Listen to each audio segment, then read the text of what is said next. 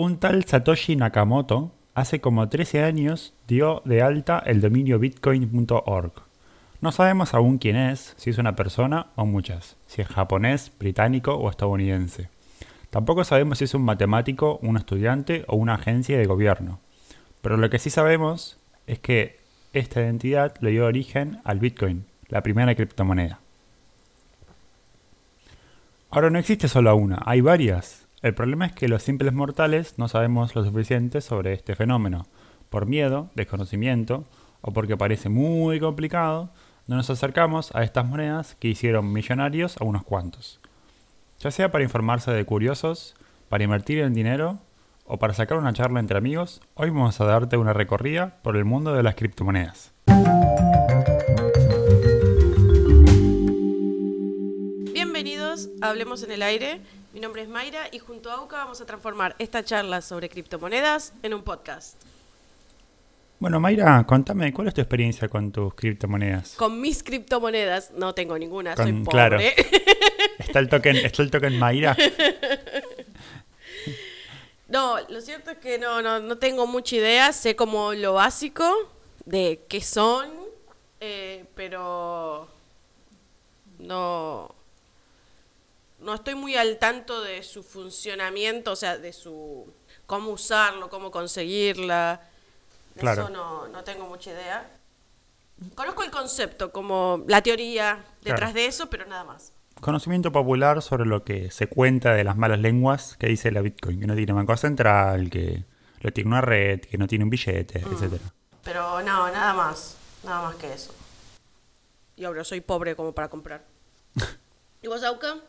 La realidad es que hace dos o tres años estaba ya metido un poco en el mundo de la bolsa, los bonos y las acciones.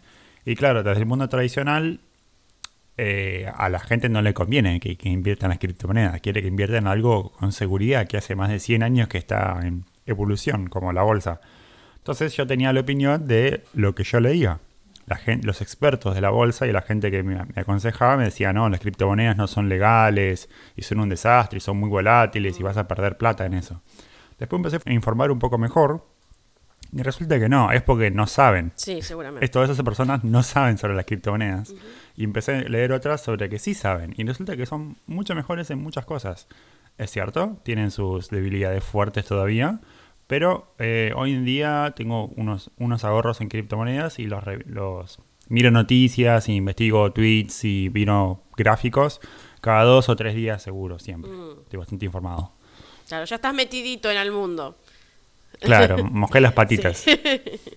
Entonces, tendríamos que explicar primero qué son las criptomonedas, de dónde salieron, para qué sirven. Bueno, como le dijimos en la intro, las, la primera criptomoneda la introdujo a Satoshi Nakamoto. En realidad, la primera que no se haya hecho ilegal, porque hubo una empresa, no me acuerdo el nombre, que lo intentó hacer como seis meses antes de, de Satoshi, que quería, quería hacer su propia moneda. Imagínate los patacones, pero hecho por una empresa porque no daba las cuentas. Mm, En la crisis del 2008, que fue la crisis del- de la, la hipoteca. mm, de burbuja inmobiliaria. La burbuja inmobiliaria, la crisis de la burbuja inmobiliaria, correcto. En esa crisis, en un foro, un tal usuario Satoshi Nakamoto subió un paper, se llama White Paper, describiendo una moneda con un estudio de criptográfico y cómo podía salir. Lo utilizaron entre varios y resulta que, bueno, durante varios años, creo que hasta el 2011 o 12 por ahí, siempre funcionó como un experimento. Eh, ahí, yo tengo criptomonedas, pero no tenían valor de dinero ni, algún, ni ningún lado. Y un día, en un foro, pusieron, bueno, yo vendo 10.000 bitcoins si me traen una pizza. Tiene que ser de este sabor y, bueno, mi dirección es esta. Ah, el Bitcoin Pizza Day, mayo do- 2010. Mayo de 2010. Así es como por primera vez a 10.000 bitcoins se le dieron valor de una pizza. Entonces ya se sabe cuánto vale un bitcoin, por lo menos de la primera transferencia. Y una vez que se marcó ese inicio, se empezaron a hacer otras transferencias. Se sabe quién recibió la- ese dinero de la pizza, pero no se sabe quién es Satoshi. Claro. Sí, sí, sí. Súper incógnita el tipo. Claro.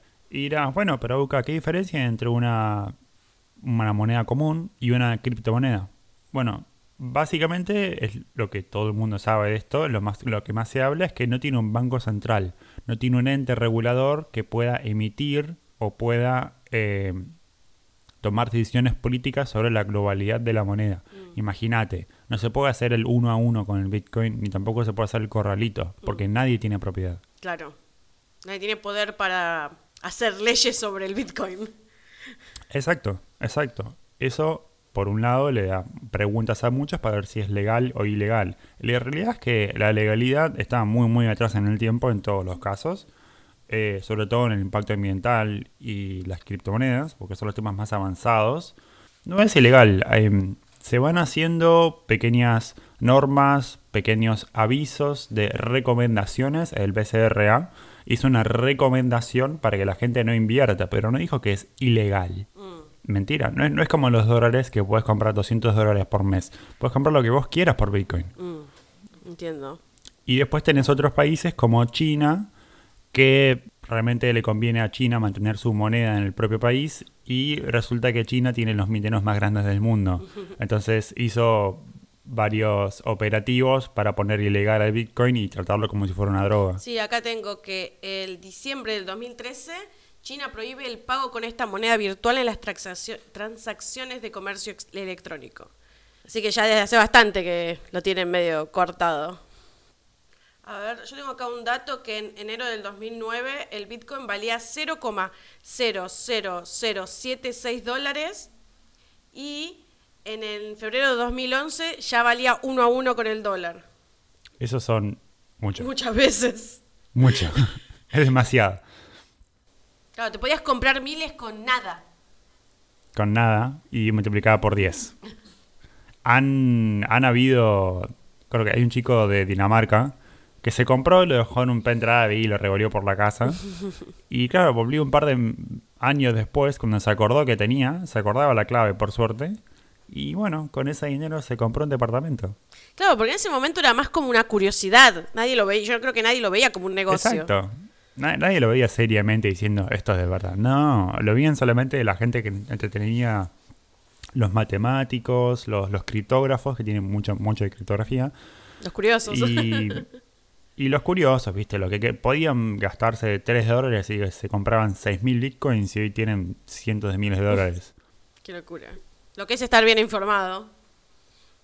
Sí, es, es, eso es suerte para mí, Sí, porque nadie caso sabe sí. cuánto va a valer de acá a seis años. Lo que sí se sabe ahora es que, bueno, ya hay varias cosas que van a aumentar, pero ese nivel de, de bola de cristal no existe. No. ¿no? Na- nadie sabía en la historia que el Bitcoin iba a valer tanto. Mm. A recién ahora nos estamos despertando y están empezando, están empezando a invertir empresas como PayPal, Apple, Tesla y así. Como es una moneda digital, otra pregunta que yo me hice al principio cuando me encontré con esto es ¿cómo mierdas es para que no se copie? O sea, es una moneda digital, es un archivo, es un como si fuera un MP3, un punto WAP. ¿Cómo haces para que no se copie? Y la realidad es que funciona como una red en el cual una red torrent, que se comparten los datos Mm, sí, sí, sí. y se verifican que eh, una tiene, o sea, muchas personas tienen la copia de qué sé yo, una película. Mm, Entonces, esa película va a seguir estando ahí y por más que una PC se caiga o una PC deje de eh, enviar datos, hay otras muchas PCs que tienen la misma información de la misma película en el mismo orden. De esa forma, un conjunto de personas saben quiénes tienen qué cosa, en qué bitcoins y cuáles son los bitcoins. Los bitcoins tienen números, no son únicos. Mm, Eh, cada moneda tiene un, un número de serie, llamémosle, como el, el billete de cotidiano. Entonces, si yo copio ese billete y hago dos billetes, solamente uno de esos dos va a entrar en la red, va a ser aceptado, va a tener este aprobaciones se llama, y va a ser vigente la historia de ese billete, no importa lo que haga con el otro. Por más que lo copie, hay una red todo alrededor que verifica y certifica que los, los cambios de moneda, eh, ya sea para compra, para venta, para intercambio de bienes y servicios, se mantengan. Ok, es como que todos tienen como un registro de quién tiene qué y de sí, de quién tiene qué y cuántos, imagino. Claro, ¿y dónde se ordenan las transacciones? Eso es la blockchain, Perfecto. el registro. Perfecto. Bien. A ver, entonces el Bitcoin sería como que mm, sería una moneda que vos no guardás, por ejemplo, en un banco, sino que no te lo guarda el banco, sino que es como que te lo guardan muchas personas, una cosa así sería. Quiero intentar... Es correcto, sí, sí, sí, es correcto. No te lo guardan muchas personas. Eh, muchas personas saben que una dirección, un CBU, tiene tanto dinero. Mm, O sea, muchas personas se ponen de acuerdo en que, en que tu cuenta de banco, entre comillas, tenés tantos bitcoins. ok. O sea, no hace falta tener uno entero, que vale mucho dinero, vale 33 mil dólares. Puedes tener hasta una fracción de 1 por 10 a la menos 8, que es un Satoshi, se llama. Es la unidad más pequeña y vale muy poco. Vale 5 centavos de peso argentino. Peso argentino. Sí. Eso es lo mínimo que se puede comprar. La unidad mínima de Bitcoin se puede comprar, sí. Menos que eso no se puede comprar. Igual es nada. Es nada, sí. A ver, Y- entonces y no soy tan pobre. Sí, sí, totalmente. Eh, la realidad es que, si bien ese es el mínimo como físico que se puede tener o comprar, no es el mínimo del exchange que te puede aceptar. Porque nadie te va a hacer una transacción por 5 centavos de peso. Claro. Te van a hacer por, no sé, 150. 150 satoshis. No, 150 satoshis es, es una unidad muy, muy pequeña y más o menos anda en un, un número entendible para comprar, que son 7 pesos. Así nada. Es muy poquito. Puedes comprar 100 pesos, quiero decir. Eso es lo Está importante. bien. Buenísimo. Aunque sean 100 pesos, los puedes comprar. Bueno, y está bueno aclarar que no es algo físico.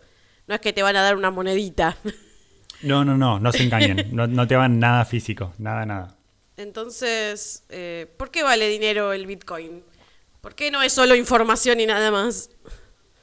Eh, es una pregunta un poco difícil de responder con certeza.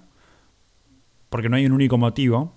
Pero lo que sí se sabe es que si la gente le da valor a una cosa, esa cosa tiene valor. Es medio una, un círculo vicioso, pero sí funcionan todas las monedas del, en billete del mundo, las monedas fiat. Porque todos creen que esa moneda tiene valor por el banco, eh, esa moneda tiene valor y ya. Eh, hay una cierta especulación en ese aspecto, que no es, no es negativa, funciona así y la funciona en la confianza de la gente.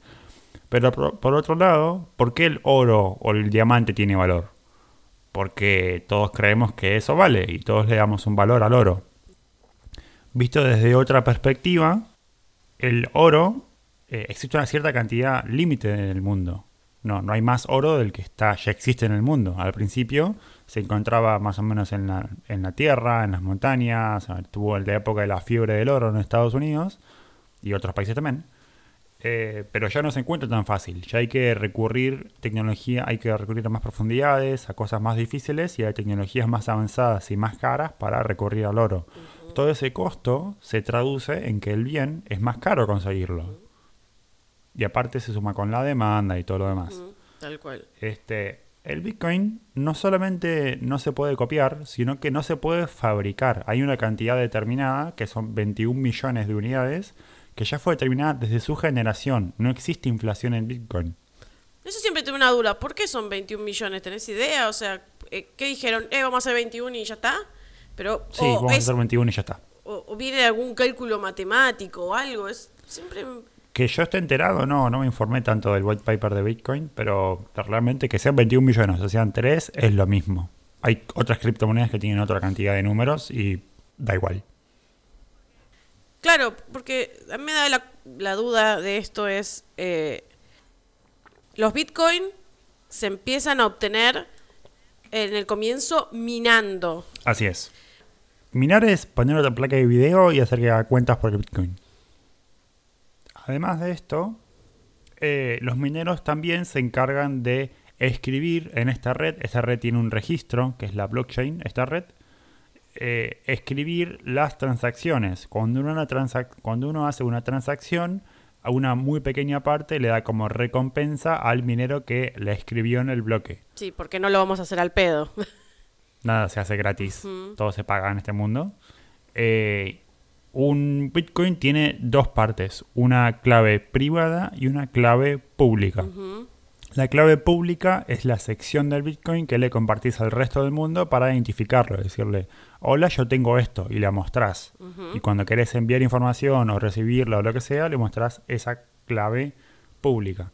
Pero la clave privada es otra serie de números, otra password muy muy larga que identifica la pertenencia de la wallet o la billetera digital. Claro, porque como dijimos, no es físico el Bitcoin, sino que es, es como información. Exacto, es información. Esa, esa, esa clave privada no se puede compartir por nadie porque cualquiera que tome esa clave privada puede tomar tu identidad. Yo escribe la clave privada en un servidor de wallets y en, ese, en esa wallet distinta yo de repente me llamo Mayra Chávez. Mm, Y en ese Mayra Chávez este, te puedo hacer con tu dinero lo que yo quiera. claro. Por ejemplo, transferirlo a mi cuenta. Mm, Porque yo tengo la clave privada. ok, Así es como se protegen las, las- se identifican quién es de qué cosa y al mismo tiempo se hace pública para que se pueda eh, transferir y todos sepan que Mayra le transfirió a AUCA tantos pesos o viceversa. ok. Y teniendo en cuenta que hay una, una cantidad limitada, sabemos que no tiene inflación. Pero ¿por qué sube de precio? No tiene inflación porque no se emiten bitcoins, no se pueden generar bitcoins del en el aire. Es una es un es un recurso escaso. Esa es la diferencia. O sea, no se puede, no se puede emitir pesos, moneda como hacen acá. Cuando falta, te emiten Exacto. más. No, ya Exacto, está porque no, definido. no tiene un banco atrás. Exacto. ¿Por qué sube de precio entonces? Porque se valúa con el tiempo. En realidad no es que sube de precio, sino que el resto de las monedas se devalúan con respecto al Bitcoin.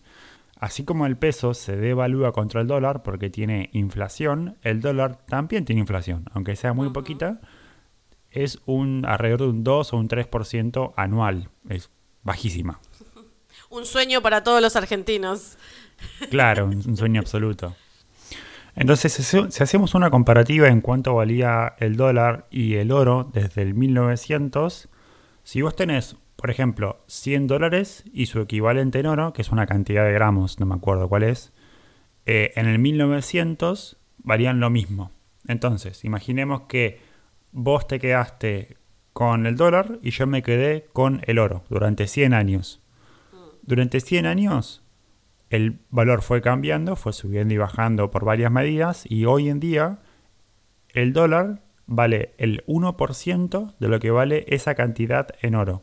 Ok, entonces supongamos, supongamos que hace en el 1900 había un gramo de oro y un dólar. Y, y un dólar. Una persona sí. se queda con un dólar y la otra con un gramo de oro. Al día es. de hoy, La persona que tenía un dólar, hoy en día puede comprar un centavo de dólar de oro. O sea, el gramo que le valía antes un dólar, ahora le vale 100 dólares por la inflación. tal cual. Ese es el plazo que hace la inflación que va socavando el valor durante el paso de los años. Por eso es que el Bitcoin se comporta muy muy similar al oro. Con el plazo de los años va subiendo de valor. Ok. No, estaría interesante eh, recordar que al principio, cuando arrancó el Bitcoin, cualquiera podía minar. Y era muy fácil sacar los Bitcoins. Sí, la dificultad. Y ahora cada vez es más difícil. Probablemente por esa razón también valga más, porque cuesta más conseguirlo. Porque no sé, yo me imagino que si me cuesta en el oro, me cuesta más sacarlo, es más valioso el oro que antes. Antes, cuando con 10 dólares podías comprar 10.000 bitcoins, ahora ya no. Entonces, eh, no podés porque es- necesitas una, una- un emprendimiento y una cantidad de dinero, de instalaciones, placas de video, cables, conexiones e internet tan tan gran- grande para sacar un solo bitcoin que por eso es tan caro. Porque ya no se mina tan fácil como en los primeros años que comprabas cientos de miles de bitcoins por unos cuantos dólares. Pero bueno, estábamos hablando de que ahora cuesta un montón, por ejemplo, minarlo y por ende necesitas como muchas computadoras, muchas placas de video y por ende también implica un gasto de energía mucho más grande. Totalmente. Hace muy poco, eh, ahora que estamos en finales de mayo, hace poquito, creo que fue Elon Musk y dijo, che, yo no voy a invertir en Bitcoin porque eh, es malo para el ambiente. ¿Qué tan malo para el ambiente es? Sí, em, hay que aclarar dos cosas acá.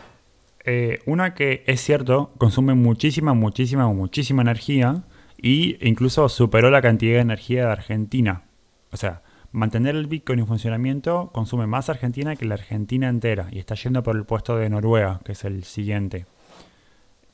El, el asunto es con qué lo comparamos, porque está bien, consume energía, pero ¿cuánta energía consume el sistema tradicional?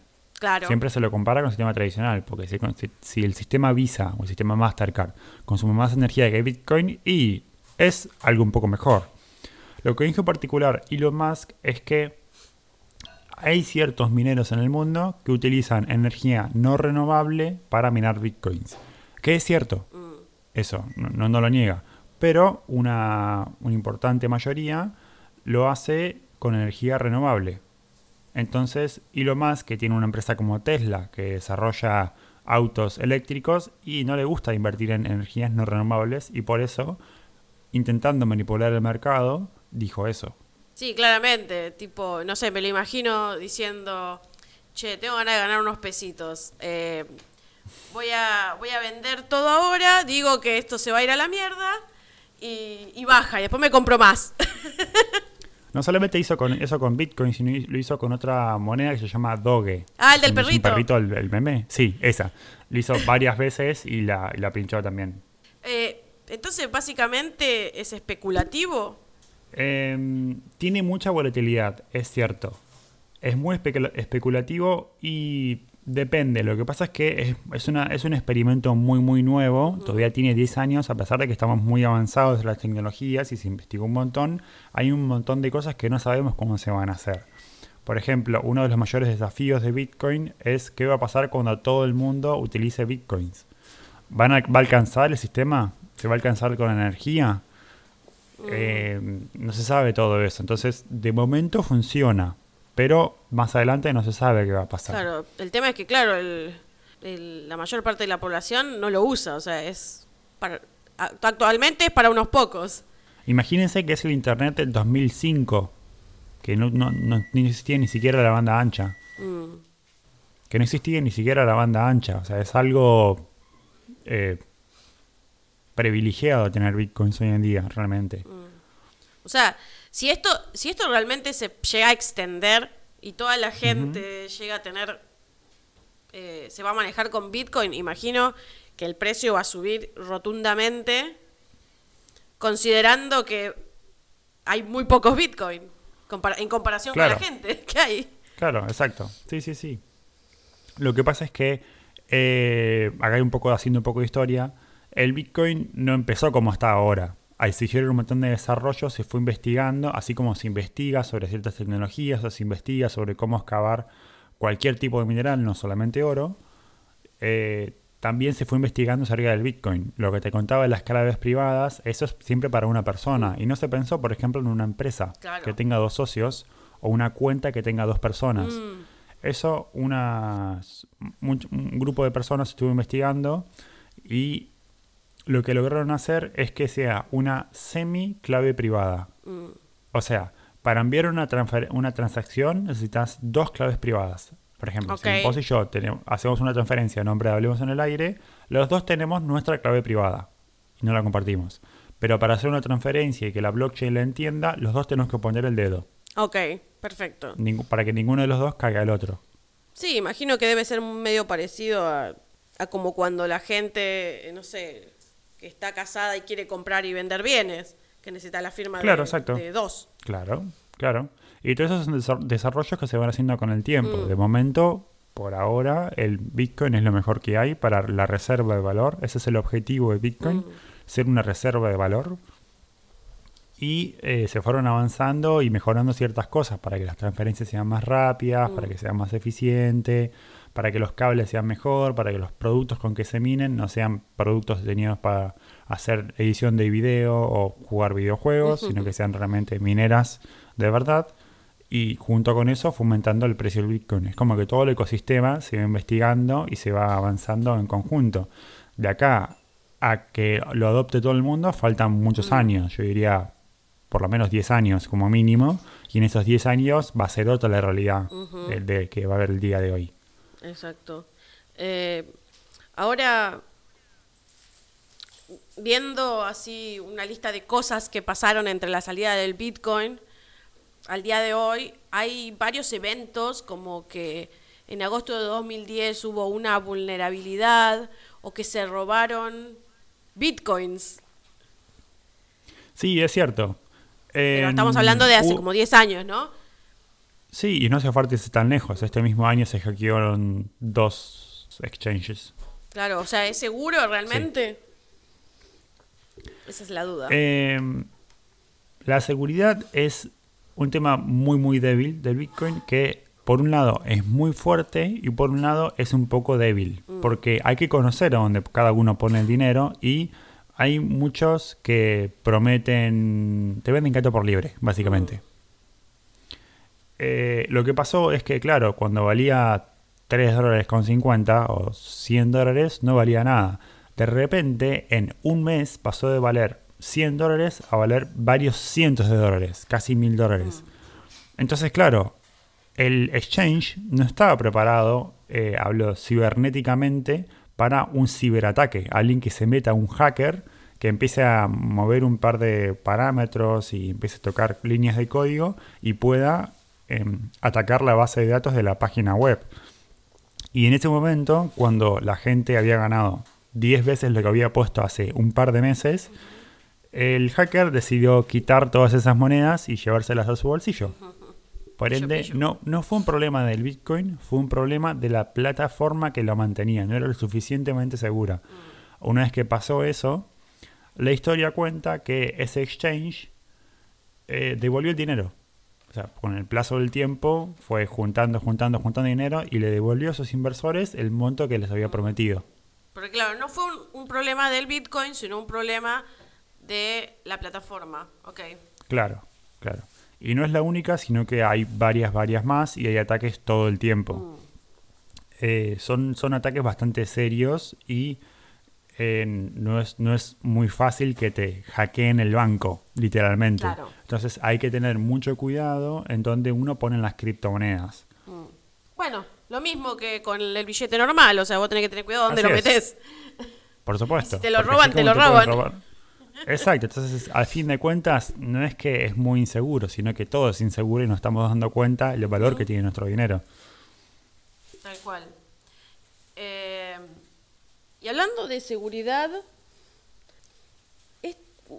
yo creo que mucha gente le tiene desconfianza al Bitcoin por el hecho de que en teoría no tiene respaldo. O sea, por ejemplo, no sé, la moneda tradicional en general está, no sé, basada en el oro. En este caso no hay respaldo de nada. Es correcto. No es que no tiene respaldo. El respaldo que tiene es la red la confianza y la cantidad de exchanges y, de hecho, la cantidad de dinero que hay en el sistema. En este año se llegó a un pico en abril o mayo más o menos, que es un billón de dólares. Se llegó a one trillion dólares, que es un billón de dólares en el mundo. Un poco mucho. o sea, sí, un montón de gente puso un montón de dinero, entre, las grandes ballenas que se llaman, que son los que tienen mucho dinero, y se llegaron a comprar en bitcoins un 1 seguido de 12 ceros.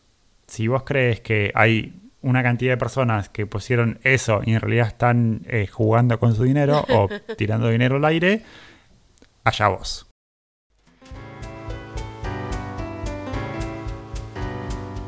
¿Sabías que desde Anchor podés dejarnos un mensaje de voz? Hacelo desde anchor.fm barra Hablemos en el aire.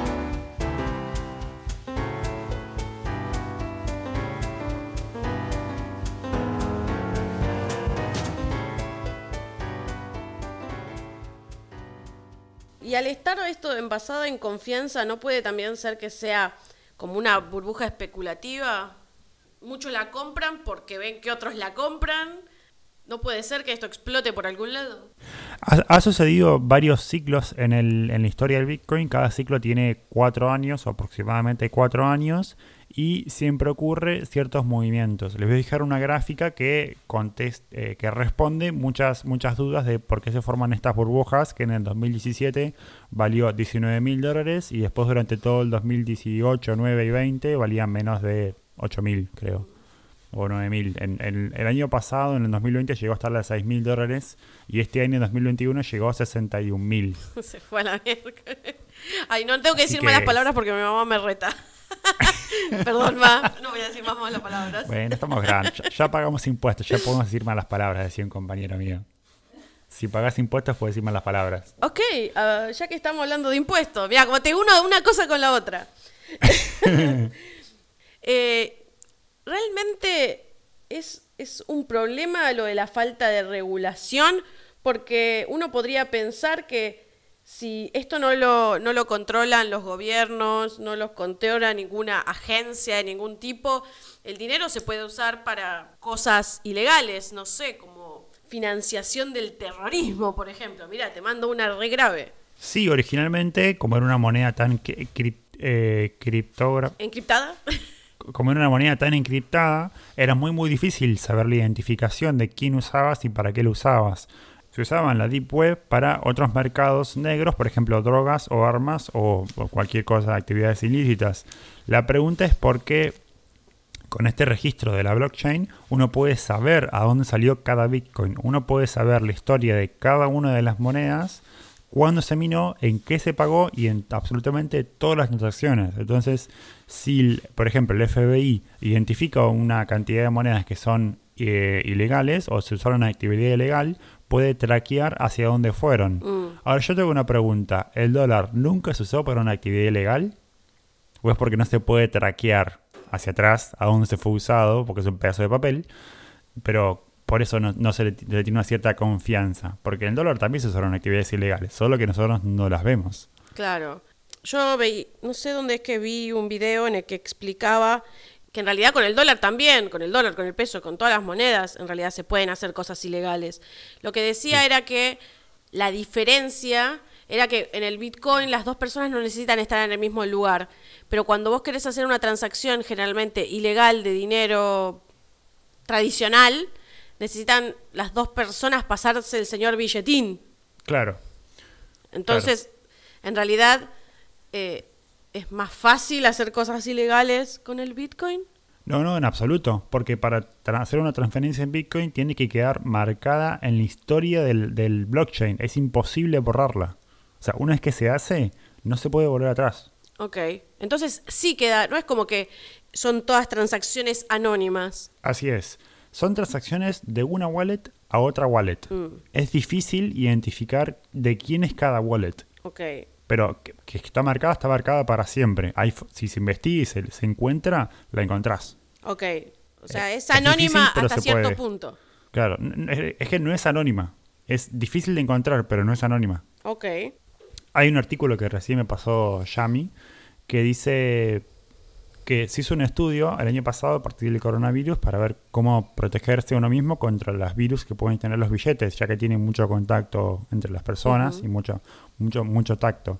Y se empezó a encontrar que hay un montón de monedas que además de cargar gérmenes, carga partículas de droga. o sea que no solamente se usó para comprar y vender droga o armas o lo que sea, sino que se utilizó directamente con droga. Mm. Se por ejemplo, para cortar un, para separar un poquito de cocaína y aspirarla. Eh, Esta no es una incitación para que la gente salga a lamer billetes.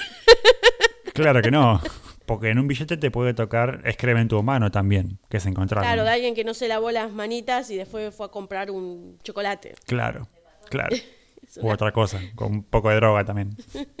Una también otra de las preocupaciones es que si a mí me cagan, ¿a quién le reclamo? Eso es una realidad y hay que ser muy, muy cuidadoso con todo eso. Y sí o sí hay que tener cuidado donde se lee todo. Hay demasiadas estafas, demasiadas. Hay que mirar para todos lados.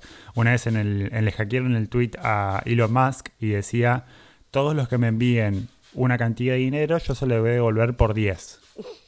Viniendo del tweet de Elon Musk, uno dice, Claro, claro, no, obvio. un tipo con plata quiere fomentar al Bitcoin, no sé qué. No, mentira. Había sido un hacker que tuiteó eso, le dio una dirección anónima, otra vez no se sabe quién es, y bueno, la gente empezó a transferir. Y entonces si transferías montos pequeños para probar a ver si andaba, decía uno, yo transferí 10 dólares y me volvieron 100. Otro decía, yo transferí 200 dólares y volvieron 2000. Y aparecían todos los comentarios en el hilo del tweet.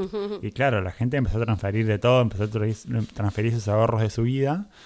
Y ahí quedó, Claro. en la lona. Bueno, Porque era una estafa y no, no se volvieron nunca. claro. Bueno, pero eso también pasa con los la plata real, la típica cuento, el cuento del tío.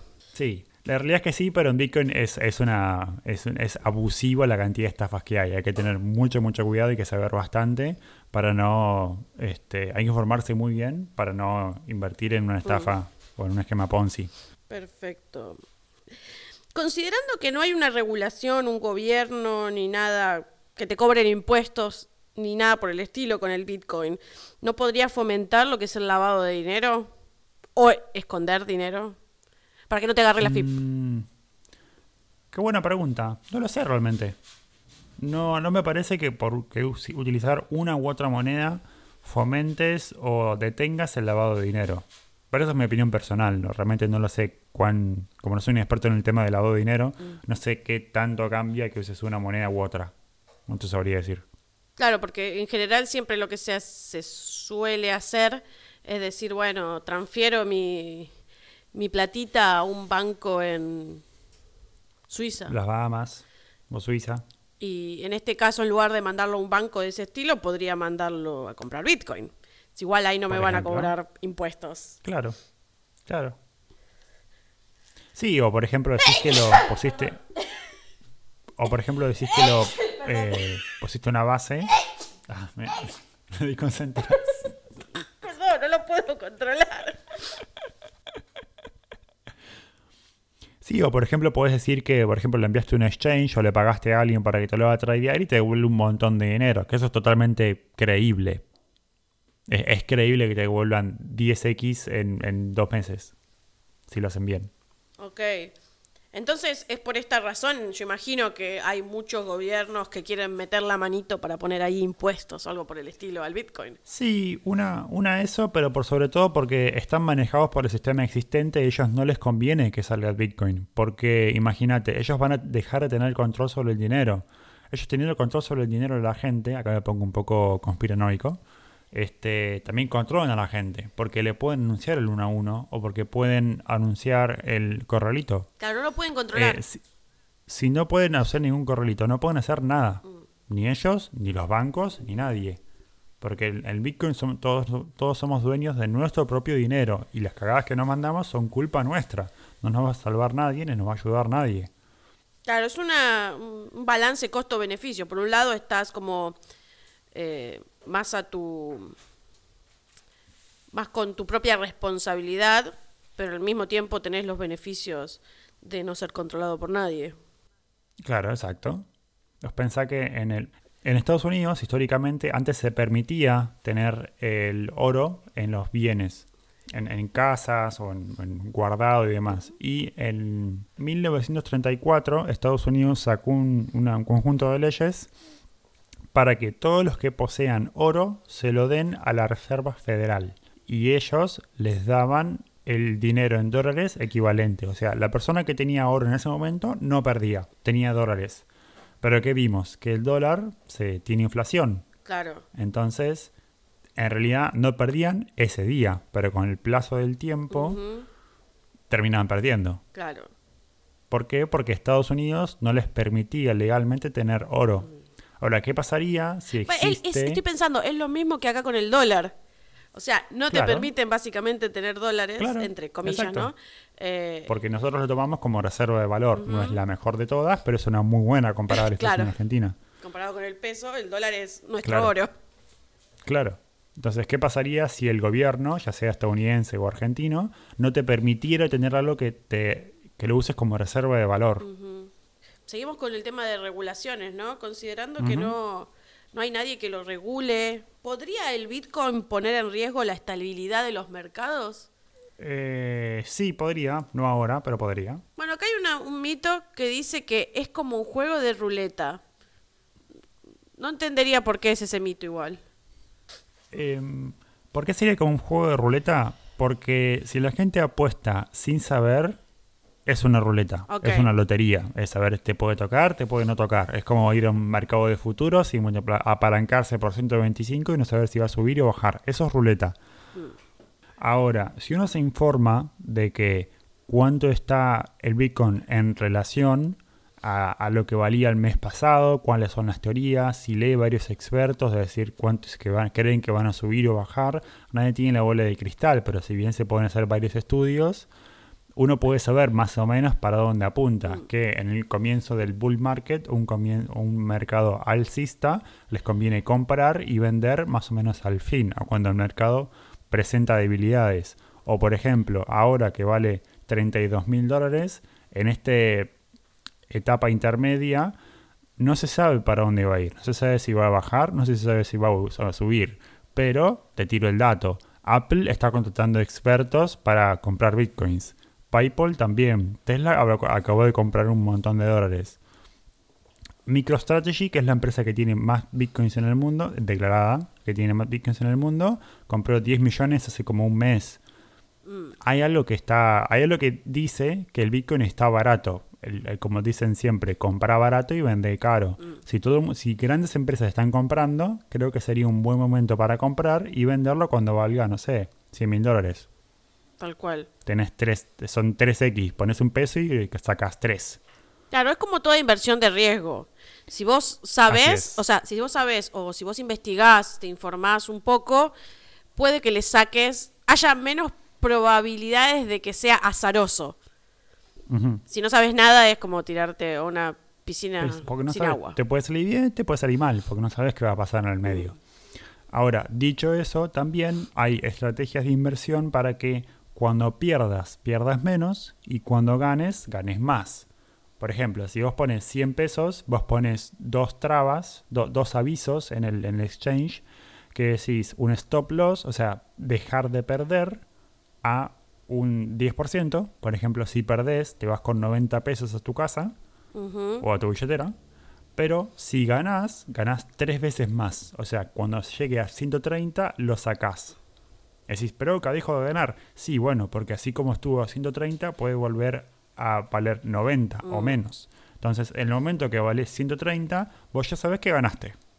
Entonces, si haces 100 trades así, sin intercambios, eh, podés perder 70 y salir ganando.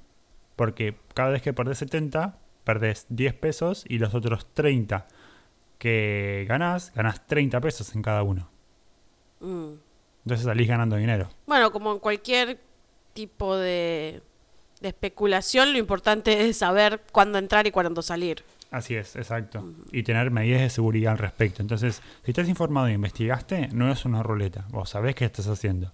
Ahora, si decís, ah, no, yo voy a poner plata acá y quiero volverme rico mañana, no. Vas a perder dinero, te vas a enojar y vas a salir hablando mal del Bitcoin. Eh, hablando de esto, de, de lo del riesgo, ¿no? Eh, en finanzas en general, lo recomendable es diversificarse. Y por lo que sabemos, también hay muchos tipos de Bitcoin. Es correcto, no muchos tipos de Bitcoin, Muchos. pero muchos cri- tipos Criptomoneda, de criptomonedas. perdón. Es correcto. Perdón. Eh, la realidad es que el Bitcoin todavía es el rey como reserva de valor y las monedas alternativas buscan, eh, las que compiten contra Bitcoin están perdiendo por mucho, mucho, mucho, porque Bitcoin tiene arriba el 75% del mercado del, de dinero en criptomonedas está invertido en Bitcoin.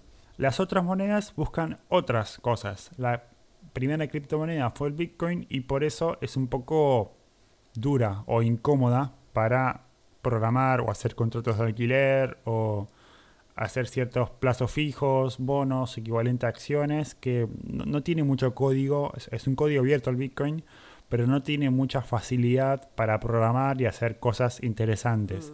De ahí salió otra segunda moneda que se llama Ethereum, Ethereum. Y de esa es la, es la que le agrega toda una capa de programación y es la que no busca reserva de valor, sino busca la, la practicidad en, en todas estas cosas. Por eso a cada moneda vale eh, para tiene un objetivo propio. Es decir, que entonces las diferentes criptomonedas están diseñadas para diferentes usos, ya sea para reservar alo- valor, para ser más versátiles Claro. en las transacciones. Por supuesto que hay competencias, así como está el Ethereum, también el BNB, el Binance Coin, compite contra Ethereum, pero eh, hoy en día eh, sigue siendo dominante el Ethereum, diría yo, en mi opinión. Así como el Bitcoin es tan, tan, tan grande que los competidores que están ahora son minúsculos, son ínfimos. Capaz, realmente son muy buenos y realmente son mejores, pero para que funcione se tiene que adoptar Claro. si no se adopta el sistema, puede ser muy bueno, pero nadie confía en eso. Todos tienen fe y, y tienen todo su dinero y ahorros en Bitcoin. Claro, porque tiene su trayectoria y la trayectoria Exacto. da como cierta confianza que Exacto. por su- actualmente las otras no tienen tanto porque no sabemos cómo tanto cómo se comportaron en el pasado. Por supuesto. ¿Y qué les pasó? ¿Cómo se hackearon? ¿Cuáles son los problemas? ¿Cómo- ¿Cuáles son las eh, wallets que lo soportan y demás? Entonces, las nuevas se las miran como.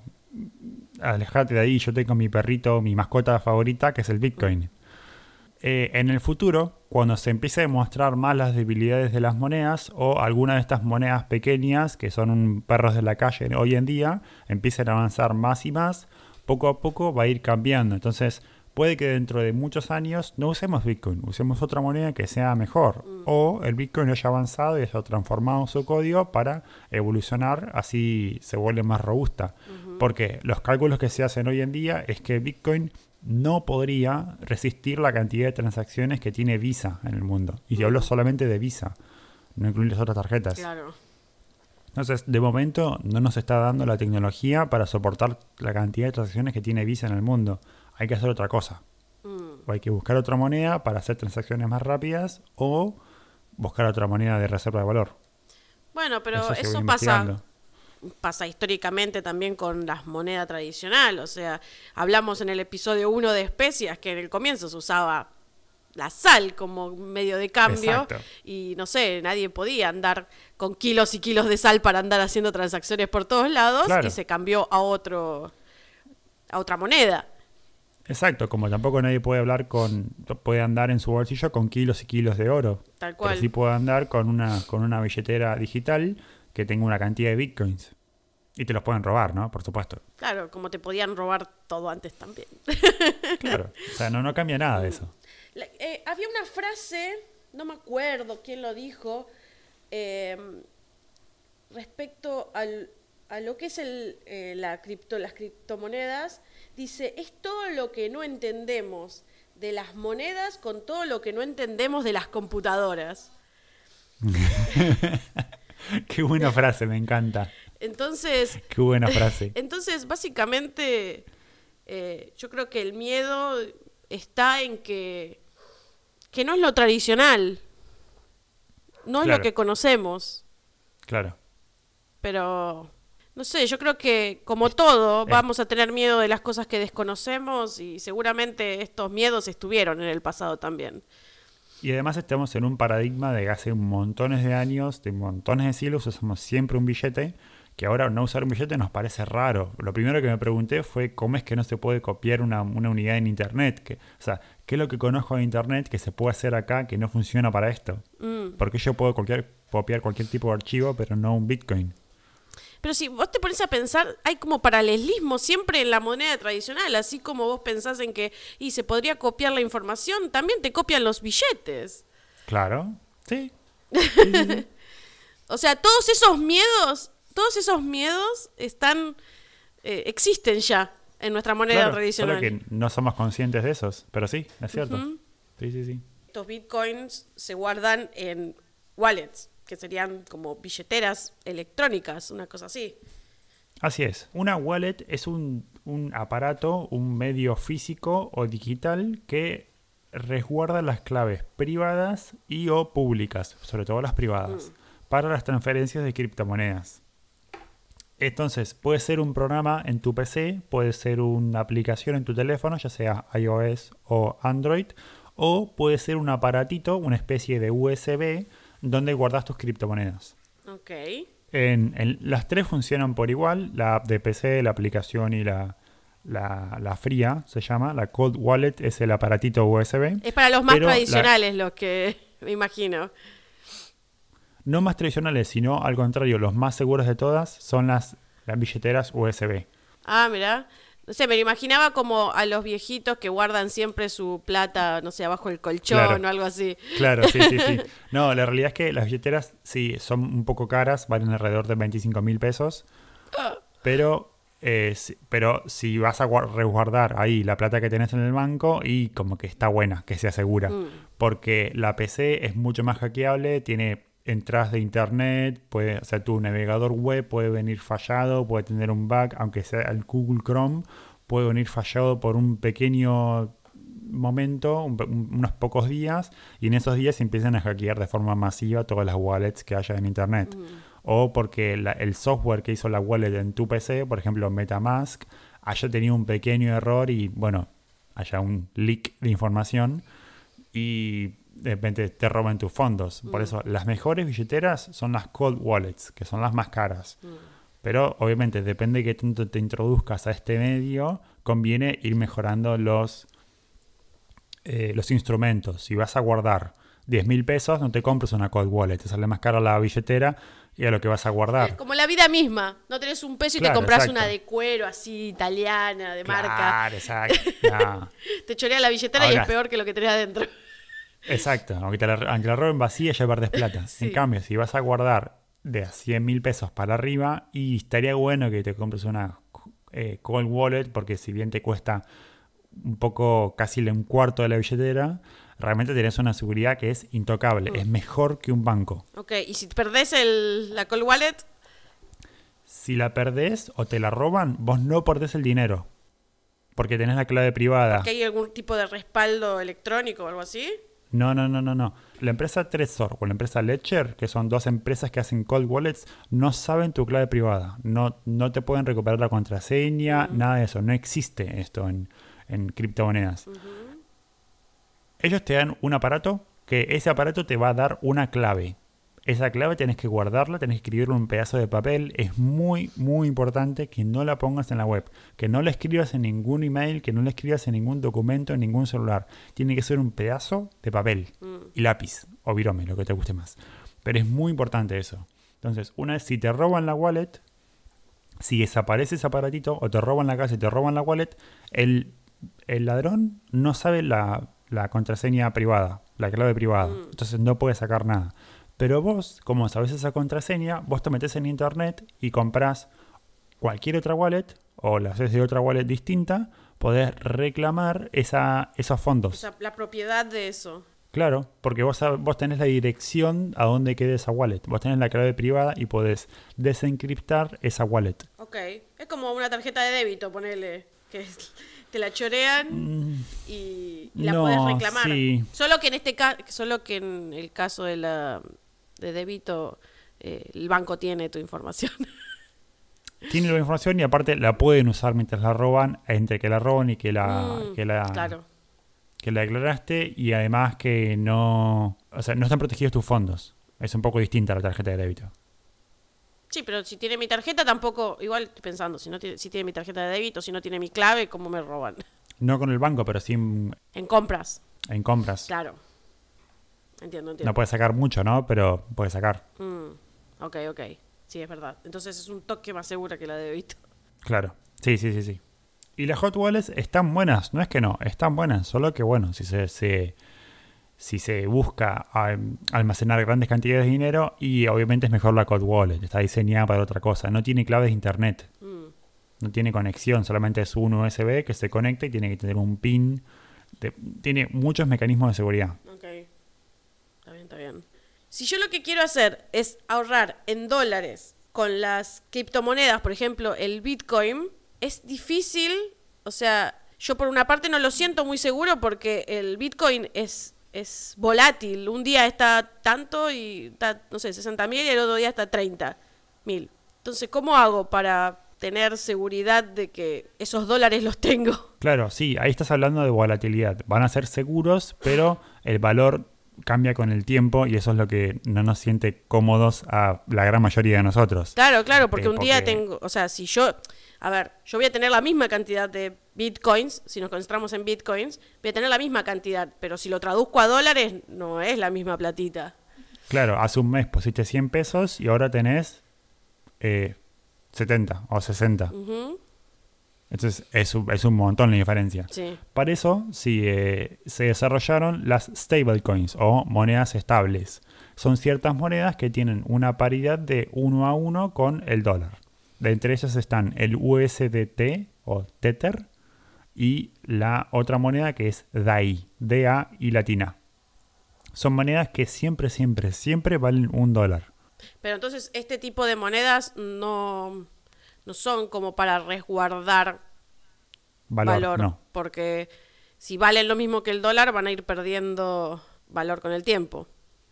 Sí, es cierto, pero es más fácil comprar por ahí un DAI donde no hay que ir a una cueva o se puede cargar una página web con una transferencia del banco las 24 horas, los, 7 días, los 365 días del año sin parar, que ir a comprar a la cueva y que te arranque la cabeza con el precio y que pague la comisión de no sé qué cosa y que tengas que moverte con dinero, ya sea los pesos cuando vas o los dólares cuando volvés o lo que sea, entonces a veces comprar DAI stablecoins es un poco mejor. Oh, Además, que además si en algún momento querés cambiarlo, podés cambiarlo en- desde también desde internet, podés cambiarlo por bitcoins, el momento que desees comprar o vender. Entiendo, entiendo. O sea, sería una forma de tener criptomonedas sin eh, arriesgarse a la volatilidad. Ok. Sería como para nosotros comprar dólares. Sí, pero de forma más, más fácil, porque creo que es más accesible desde una plataforma web. Este, que ir a una, una cueva y por ahí que no te quieren meter menos de 100 pe- menos de tantos dólares o para venderlos te arrancan la cabeza con el precio. Por ahí es mucho más fácil de operar. Sí. Como pudimos ver, las criptomonedas ofrecen soluciones alternativas a los viejos problemas del dinero, y muchos de sus mitos infundados en realidad están desde siempre.